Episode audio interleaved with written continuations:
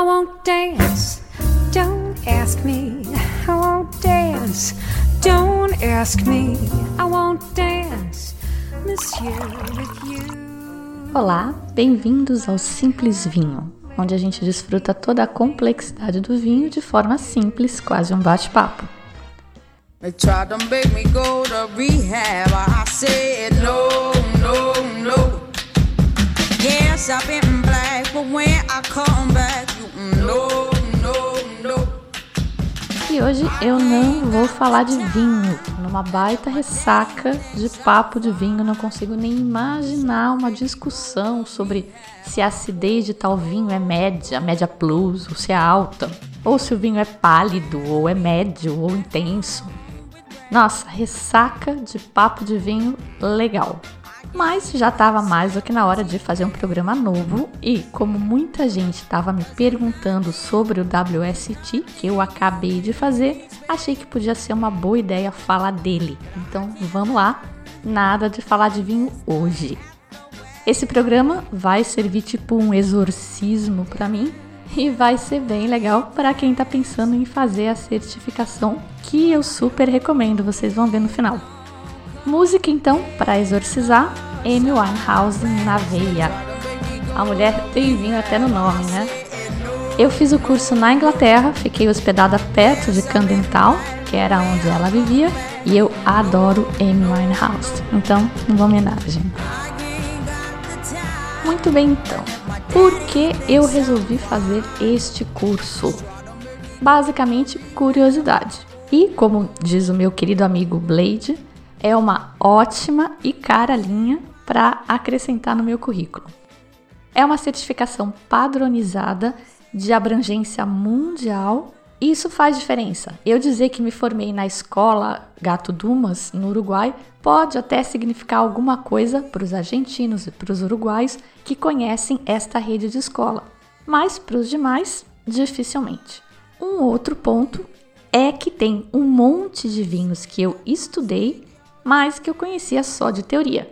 E o WST foi legal porque eu provei muitos desses vinhos e provei bons vinhos.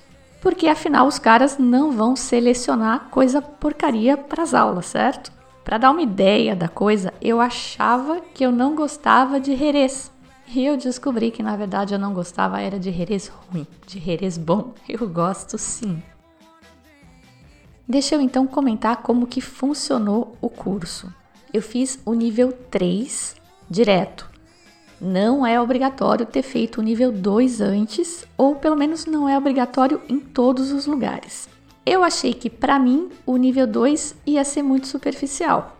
E na boa, eu acho que para quem acompanha os programas aqui a sério também, porque eu basicamente já falei de quase tudo para vocês o que é visto no nível 2.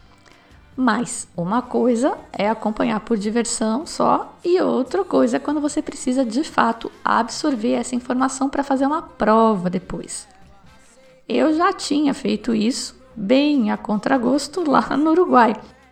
Eu lembro que eu fiquei puta da vida quando eu descobri lá no Uruguai que eu ia ter que fazer prova. Eu achava que eu estava só degustando vinhos.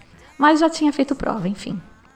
E é só uma questão de pegar firme e levar a sério. O conteúdo é mais ou menos o mesmo. Então eu achei que o nível 2 era muito baba e eu decidi que eu ia fazer o nível 3 direto.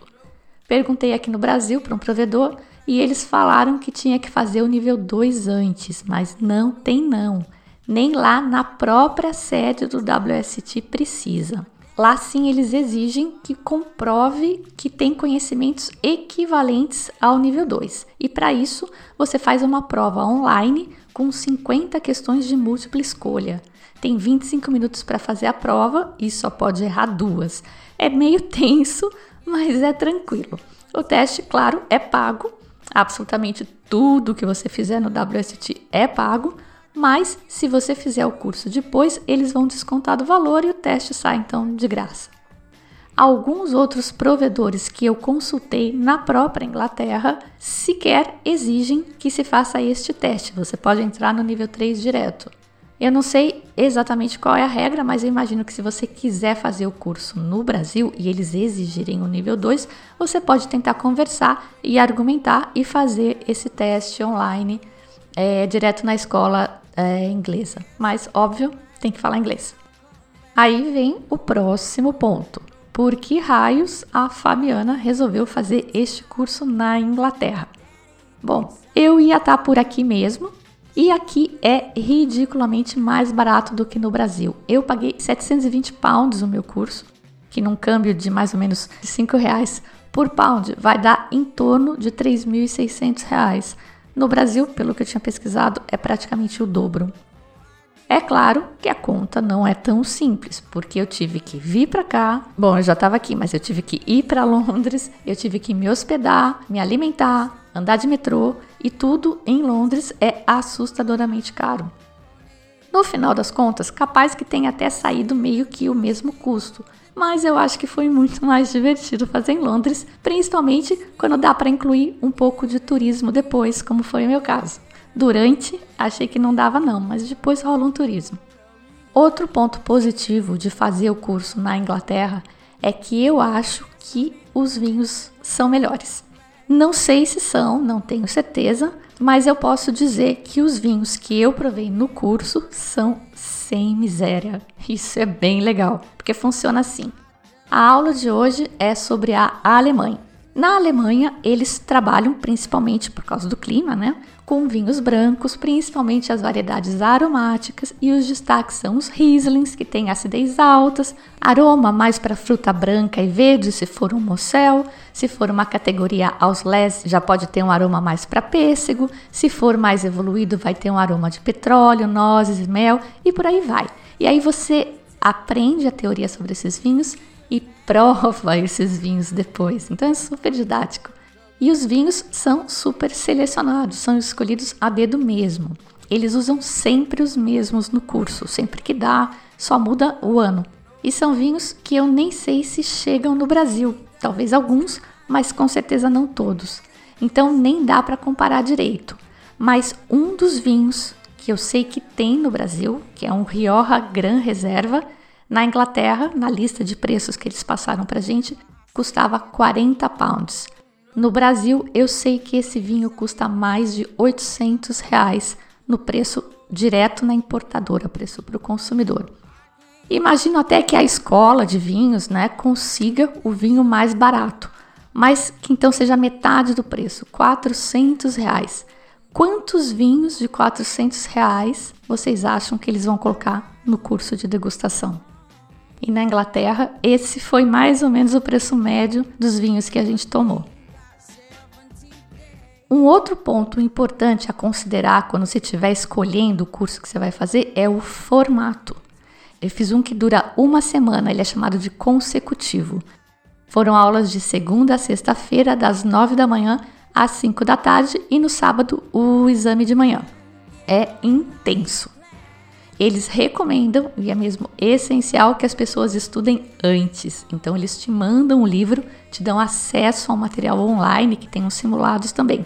O problema é que a maioria de nós mortais somos ligeiramente vagais, né? Eu falo por mim, eu sou vagal. Então a gente acaba não estudando com a seriedade que deveria e precisaria. Porque não é só ler o livro, você tem que ler com o foco das coisas que eles vão perguntar no exame. E eu só fui pegar esse jeitão, entender esse foco, mais para os últimos dias do curso. Talvez, claro, eu seja meio lerdinha, mas eu achei os seis dias seguidos meio punk. Os outros formatos podem ser uma vez por semana, durante seis semanas seguidas, mais ou menos, o que eu até acho ideal, ou uma vez por mês, mas aí eu já acho muito longe uma aula da outra e a vagal procrastinadora que mora em mim e achar esse formato muito cômodo, eu acho que não ia dar certo. Esse curso de uma vez por semana me parece mais equilibrado, dá tempo de digerir a informação bem, talvez até dê para socializar mais com os colegas da turma. Mas esses formatos mais estendidos têm os seus problemas, porque, tipo, eu que estava é, que estava baseada na Itália, não dava para eu ir seis vezes para Inglaterra. Ia ficar muito caro, ia ficar muito complicado. A viagem não é tão simples, os voos atrasaram, então um inferno. Não rolaria ir seis vezes. Mas se você estiver na redondeza, é para considerar. Pelo que eu pesquisei, no Brasil eles ainda não oferecem nesses formatos mais estendidos. É mais o de dias seguidos mesmo. Mas quem sabe, né? Se tiver demanda, eu acho que os caras fazem um curso mais sob medida. O meu, eu ainda tô meio que digerindo. Achei, como eu disse, bem intenso, mas alguns dos meus colegas estavam super tranquilos, principalmente o pessoal não profissional que estava fazendo o curso sem pressão. E tinha muita gente não profissional. Tinha médico, bancário, tinha gente desempregada que estavam fazendo curso por curtição, desempregado que nem era da área de bebidas, mas que era de uma loja de departamento de roupa. Tinha inclusive um cara que estava fazendo mestrado em música e eles levaram super de boa, talvez exatamente porque não se sentissem tão pressionados.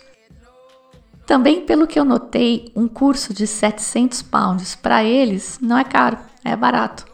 Mas eu estava bem tensa já desde antes de viajar uh, para a Inglaterra por N motivos, por estar longe da minha casa há três meses, enfim. Isso me prejudicou bastante, eu acho, porque eu acabava tendo que ficar o tempo inteiro me forçando a me lembrar de que eu estava lá para me divertir, que eu tinha que relaxar. Funcionou parcialmente só essa técnica. Uma coisa chata que eu achei do curso em Londres é que eles levavam vinho embora. Na aula não dá tempo de tomar o vinho e não dá para tomar mesmo, porque são 18 vinhos por dia. Se você começar a tomar, meu filho, você chega no quinto vinho, você já tá tralalá. Então a gente bochechava e cuspia, mas sobrava um monte de vinho depois de cada aula e mal dava tempo da gente piscar já. Vinho o moço levava o carrinho de vinho embora. Achei sacanagem. Uma colega minha que fez este mesmo curso, só que em Portugal, ela disse que lá eles bebiam o vinho no final das aulas. Acabava que não, não sorteavam, né? Podia também, né? Sortear para alguém levar o vinho embora. A gente fazia isso na escola no, no Uruguai, mas aí em Londres não rolou. Os vinhos do curso, eu deixei uma lista num post do programa para fazer vocês babarem. Tem os preços lá também e parece que os preços na Inglaterra são bem bons, parece que o vinho lá é mais barato. Na minha turma tinha um português do Porto que trabalhava com vinho e ele surtou quando ele viu o preço do vinho do Porto que a gente tomou lá. Ele queria comprar vinho, porque ele disse que em Portugal era muito mais caro. Mas eu acho que o que todo mundo quer saber mesmo é sobre o nível de dificuldade. Porque fazer os cursos, conhecer os vinhos, claro que é legal, né? Não tem nem discussão. Mas depois tem a famigerada prova. Então, vamos falar dela. Primeira coisa, eu não sei se eu passei neste curso. Ninguém sabe. Os resultados vão ser enviados pelo correio e a previsão é de que demorem oito semanas para chegar. Dois meses e meio. Isso na Inglaterra. Porque no meu caso, que vai para o Brasil, são duas semanas a mais. Dez semanas. Eu só vou saber se eu passei ou não em outubro. E do jeito que é minha memória, quando chegar o resultado, eu já não vou nem lembrar que eu tinha feito o teste.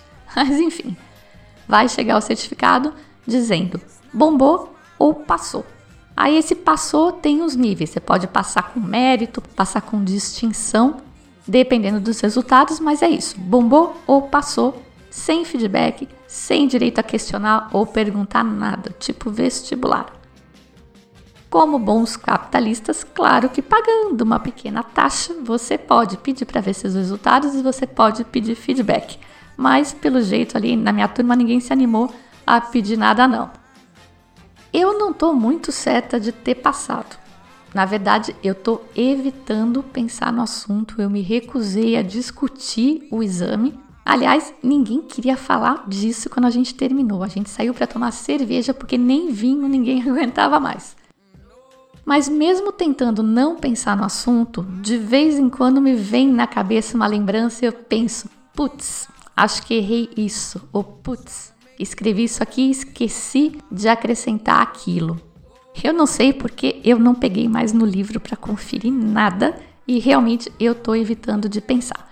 Mas se vier o resultado lá em outubro e eu tiver bombado, não tem problema, porque a gente pode refazer o exame por partes, inclusive. Se eu bombei só na parte de degustação, eu posso refazer o de degustação. Se eu bombei só na parte teórica, eu posso refazer só a parte teórica.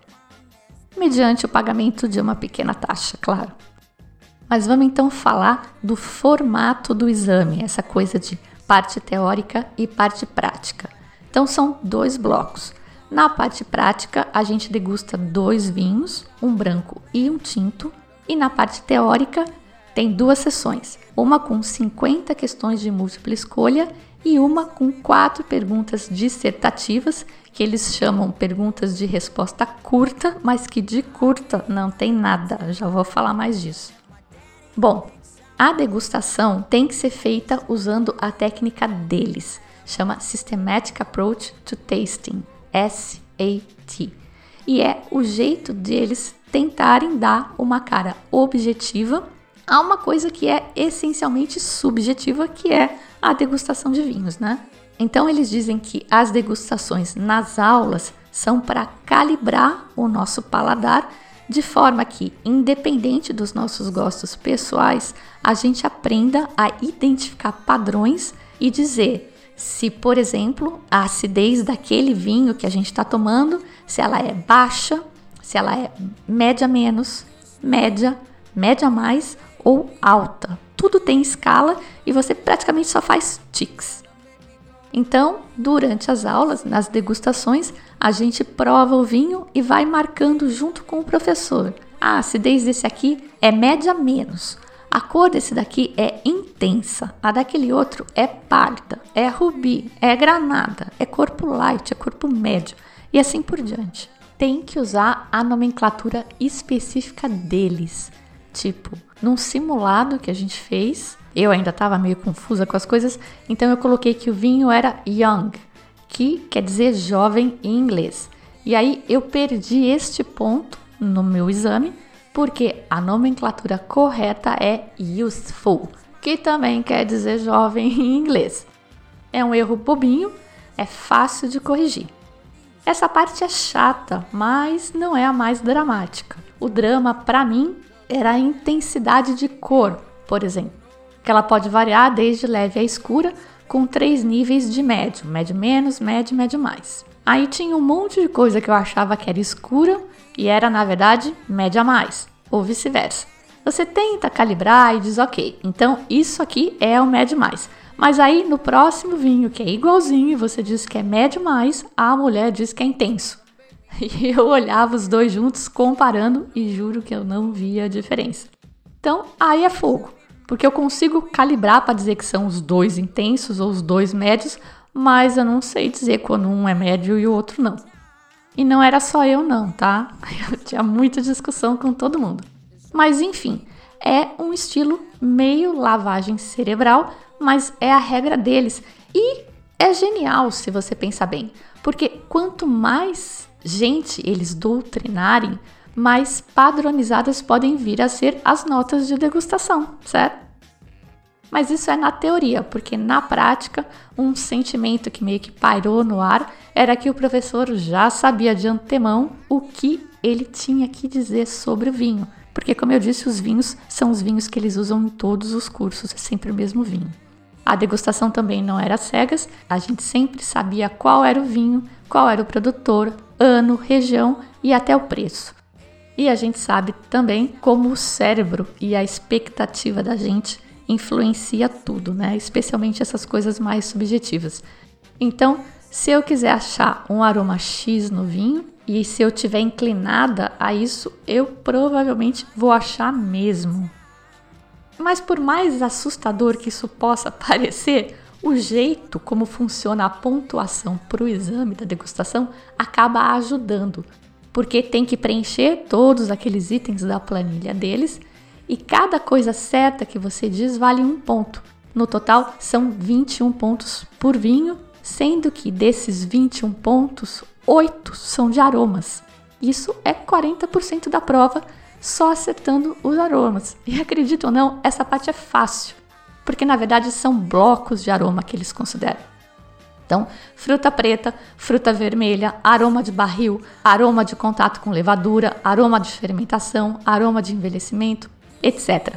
Não pode ser geral assim, tem que ser um aroma específico, mas se você disser cereja preta e tinha que ter fruta preta, pronto, você já ganhou aquele ponto. Então, só essa parte dos aromas e sabores já é quase metade da prova.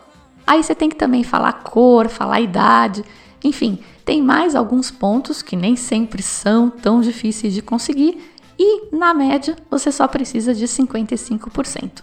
Então, a prova de degustação é assustadora sim, mas se você racionalizar, ela é bem administrável e tem 30 minutos para fazer essa parte. Aí vem a parte teórica. Múltipla escolha são 50 questões e elas valem 40% da parte teórica no total. Então, Digamos que você acerte todas as questões de múltipla escolha, você já tem 40 pontos e, de novo, você só vai precisar de 55 para passar. Falando assim para vocês, eu até fico mais otimista com os meus resultados, mas vamos lá. A múltipla escolha é relativamente fácil. O primeiro teste simulado que eu fiz, que eles disponibilizam online, eu fiz sem ter estudado nada, eu acertei 74%. Então você vê com um pouquinho de treino, você chega no 100%. Não vão ser as mesmas questões, mas algumas realmente são repetidas e as questões novas, enfim, você já está mais preparado para responder. Ajuda bem e sobra menos esforço para a parte dissertativa, que é sim mais desafiadora. Eles dizem que são quatro perguntas de resposta curta, mas na verdade são quatro tópicos de perguntas que se desdobram em outras três, quatro perguntas cada um.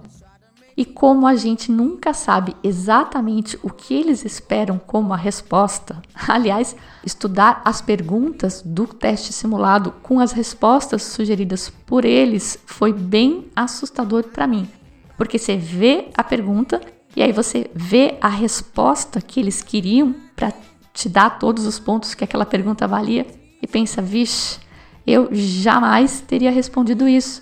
Não porque eu não soubesse, mas porque eu não imaginei que era isso que eles estavam perguntando, ou que eles estavam perguntando isso também.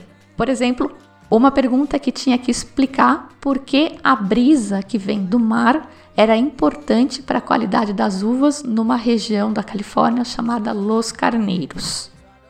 Bom, a Califórnia fica numa latitude relativamente perto do Equador, então teoricamente seria um lugar muito quente para conseguir uvas de boa qualidade para vinho. Por isso, a brisa fria que vem do Pacífico é importante, porque ela abaixa a temperatura geral, ela resfria o vinhedo. Mas aí você olha a resposta sugerida, vale dois pontos e tá lá a resposta assim. A brisa fresca que vem do mar resfria os vinhedos nas tardes quentes. Isso vale um ponto. E modera a temperatura no vinhedo à tarde. E isso vale o outro ponto para totalizar dois. E aí eu fico aqui com a minha cabecinha de engenheira, resfriar vinho da tarde e moderar a temperatura do vinho da tarde. Em que mundo isso são duas coisas diferentes? Bom, aparentemente no mundo do WST. Mas depois que você relaxa e aceita, fica mais fácil. Se eles perguntarem, você simplesmente escreve a mesma coisa duas vezes. Mas este era só um exemplo. Então, o conselho dos professores é: escreva tudo o que você puder a respeito. Seja redundante mesmo e escreva até coisas que talvez possam nem parecer relacionadas. Aí já viu, né? Tem três horas de prova, mas eu escrevi praticamente as três horas inteiras. Me sobrou um, dois minutos no máximo. E foi mais de exaustão mesmo, tá? Não deu tempo de revisar e eu não tinha saco de revisar nada. Eu voltei meio rapidão, preenchendo as lacunas que eu tinha deixado na ida, mas eu tenho a impressão que devo ter deixado passar alguma. Eu gastei três lápis escrevendo essas três horas. O exame tem que ser feito a lápis e eles emprestam lápis pra gente. E a mulher que fiscaliza a prova, ela passou o tempo todo apontando lápis para o pessoal usar. Então, é intenso sim, mas não é exatamente difícil. É verdade que, mesmo assim, mesmo falando tudo isso para vocês, eu não tenho certeza que eu passei. Primeiro, de novo, porque eu tô tentando não pensar nisso, sério. Essa coisa de ressaca de conhecimento de vinho é séria. Então eu tô fazendo questão de não tentar lembrar nada. Mas, como eu disse, algumas coisas vêm na cabeça. Então, por exemplo, tinha uma questão que perguntava como é que resfria um vinho. Simples, né? Bota na água com gelo.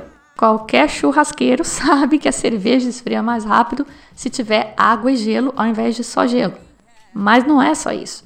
Tinha que falar que tinha que encher o balde a 3 quartos com metade de água, metade de gelo e mergulhar o vinho inteiramente nesta mistura. E eu não lembro se tinha mais alguma coisa, porque como eu disse, eu não fui olhar, mas esses três pontos eu lembro que tinha que falar e eu não falei. Eu só falei de misturar água com gelo. Enfim, em 10 semanas saberemos o resultado. Mas, anyway, para quem estiver pensando em fazer esse curso, eu acho que devia sim. Qualquer um que tenha curiosidade, que tenha interesse, o curso é muito legal. Muito mais ainda para nós cucarachas que a gente só ouve falar desses vinhos franceses, esses vinhos alemães, mas a gente não tem oportunidade de experimentar. De novo, o que chega no Brasil e não é indecentemente caro também não é muito bom. Bom, eu acho que eu falei tudo o que era importante, ou tudo que eu pensei, todas as minhas impressões sobre o curso. Quem quiser, quem se tiver dúvidas, pode me escrever, vocês sabem que, que eu respondo. Eu adoraria fazer degustações com vocês mostrando tudo isso, mas acho que vai ser meio caro. Vamos ver quando eu voltar para o Brasil. Aí eu vou fazer umas pesquisas, procurar alguns vinhos, vamos ver se rola. Mas quem puder, encare o curso sim, recomendo super. Tô até considerando a possibilidade de fazer o próximo nível. Mas dessa vez vou tentar fazer just for fun, sem stress. Bom, estou preparando, não está pronto ainda, mas estou preparando dois quizzes para deixar lá no site para quem se interessar. Um do nível de conhecimento requerido no nível 2, mais ou menos a prova que eu fiz para acessar o nível 3 diretamente, e um mais para o nível 3. É bem parecido, tá? Na verdade, eu não, não sei ainda muito bem como é que eu vou fazer essa, essa diferenciação. Fiquem de olho no site e nas redes sociais para ver quando eles estiverem prontos. E de novo, é só exemplo da minha cabeça, porque o WST é mega chato com isso, é tudo ultra secreto, cheio de mimimi. Então não vão ser questões iguais às que eles me deram, beleza? Era isso. Espero que eu tenha respondido as perguntas. Eu me despeço então com o Rehab da Amy Winehouse. Na abertura você ouviu como sempre Jane Monhai e Michael Bublé com I Won't Dance. Este é o último programa que eu faço daqui da Europa. Podem ir preparando aquele feijão preto que eu tô voltando. Eu sou a Fabiana Knossaisen e vou ficando por aqui com um simples vinho. Tchim, tchim.